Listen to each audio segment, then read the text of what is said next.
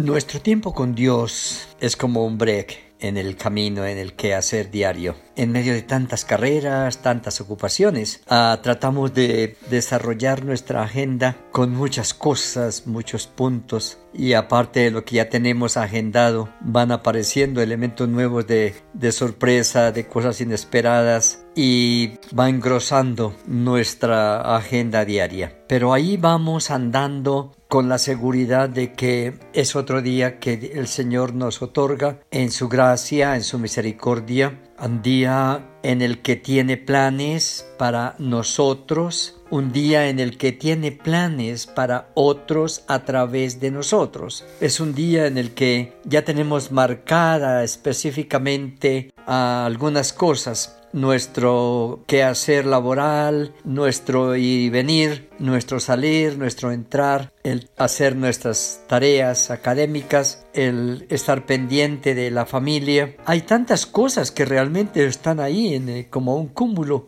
de situaciones que tenemos que manejar en un día. Y en ese día ah, recordamos y tratamos de buscar un, un espaciecito para mi tiempo con Dios a través de los salmos. Yo creo que ha sido una experiencia buena, una experiencia enriquecedora, una experiencia que nos ha confrontado de nuevo con la salmodia, que nos ha puesto de frente a muchos salmos que sabemos, que recordamos, que cantamos y los hemos venido viendo más minuciosamente y viendo lo que significan para nosotros como pueblo de Dios y lo que significaban para el pueblo de Dios en su momento histórico. Démosle gracias al Señor por la bendición de otro día. Padre, te agradecemos que en tu misericordia nos has guardado, nos has otorgado la vida y nos permites estar aquí en el tiempo, en la historia, en el diario vivir. Señor, gracias. Gracias por nuestras actividades. A, a veces actividades más allá de nuestras cargas, de nuestros recursos. Señor, gracias por todo eso, porque tú eres fiel y tienes cuidado de nosotros.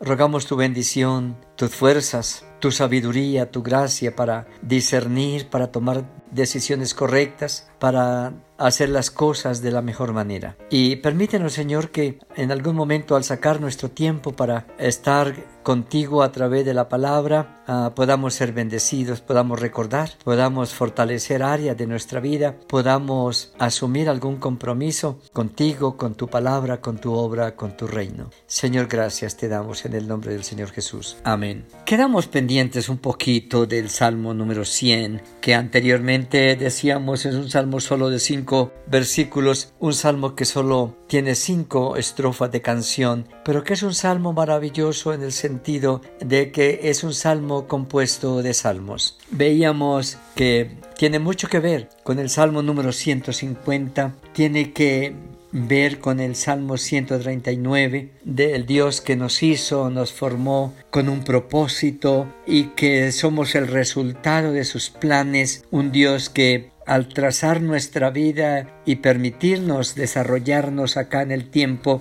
ha hecho provisión para que nuestra vida en medio de la lucha sea una vida de bendición, una vida llevadera. Y recordábamos el número 23, ah, pueblo suyo somos y ovejas de su prado. Con todo ese contenido, con todo ese recuerdo que trae a nuestra mente este salmo, diciéndonos lo que somos, lo que tenemos al tener un Dios como nuestro Dios, al tener familia, al pertenecer a un pueblo especial, al tener sentido de pertenencia en una familia, en un pueblo, al formar parte de la historia del pueblo de Dios en el Antiguo Testamento y de la Iglesia en el Nuevo Testamento, ahora nos motiva a desde nuestra perspectiva, desde nuestra posición en Dios, a actuar. Es decir, ya cantamos, somos invitados a entonar canciones, pero ahora nos dice a entrar, entrar por sus puertas con acción de gracias. Nos están diciendo, no olviden olviden el real sentido de comunidad. No olviden que no son solos. No olviden que ustedes son un miembro de un cuerpo sano que necesita de la cooperación de todos sus miembros para hacer un cuerpo con vida, con gozo, con alegría, un cuerpo sano que se proyecta. Por lo tanto, al encontrarse con ese pueblo en un encuentro en la casa, en los atrios de nuestro Dios, Él dice,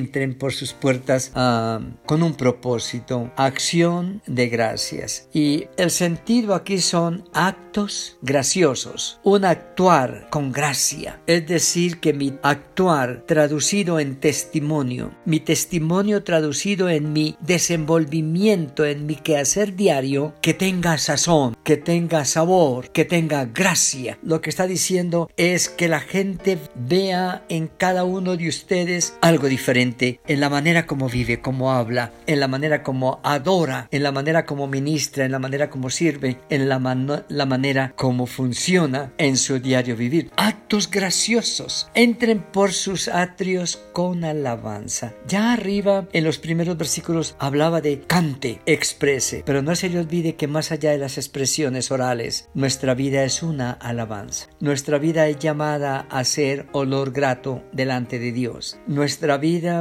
ha sido puesta como una oración que refleja comunión, comunicación, relación permanente con Dios, dependencia de Él y por todo, por lo tanto en todo lo que hacemos debe primar y se debe ver esa relación que tenemos con el, el Señor. Es decir, soy una alabanza andando, soy una alabanza trabajando, soy una canción estudiando, soy una oración viviente relacionándome con los míos, con el vecindario, con mis compañeros, con los cercanos, con los que laboro, etc. Soy una alabanza. Bendecid su nombre. Y ahí nos recuerda el Padre nuestro. Santificado sea tu nombre. El nombre de nuestro Padre se santifica en el honor que sus hijos le brindan, le tributan, en el respeto, en la integridad, en el carácter de santidad. El nombre de nuestro Padre es santificado, es exaltado, es bendecido. Y él dice uh, la razón del por qué somos llamados a ese versículo 4, porque es que Jehová es bueno. El Dios de nosotros no hace nada que no sea bueno para nosotros. Aún lo que no entendemos y que no nos gusta tiene un propósito en Él. Para siempre, no hoy ni cuando todo está bien ni cuando me porto bien, es que soy objeto de la misericordia de Dios. No, para siempre es su misericordia y la palabra de Dios permanece para siempre, su verdad por todas las generaciones, porque el cielo pasará, la tierra pasará, mi dolor pasará, mis circunstancias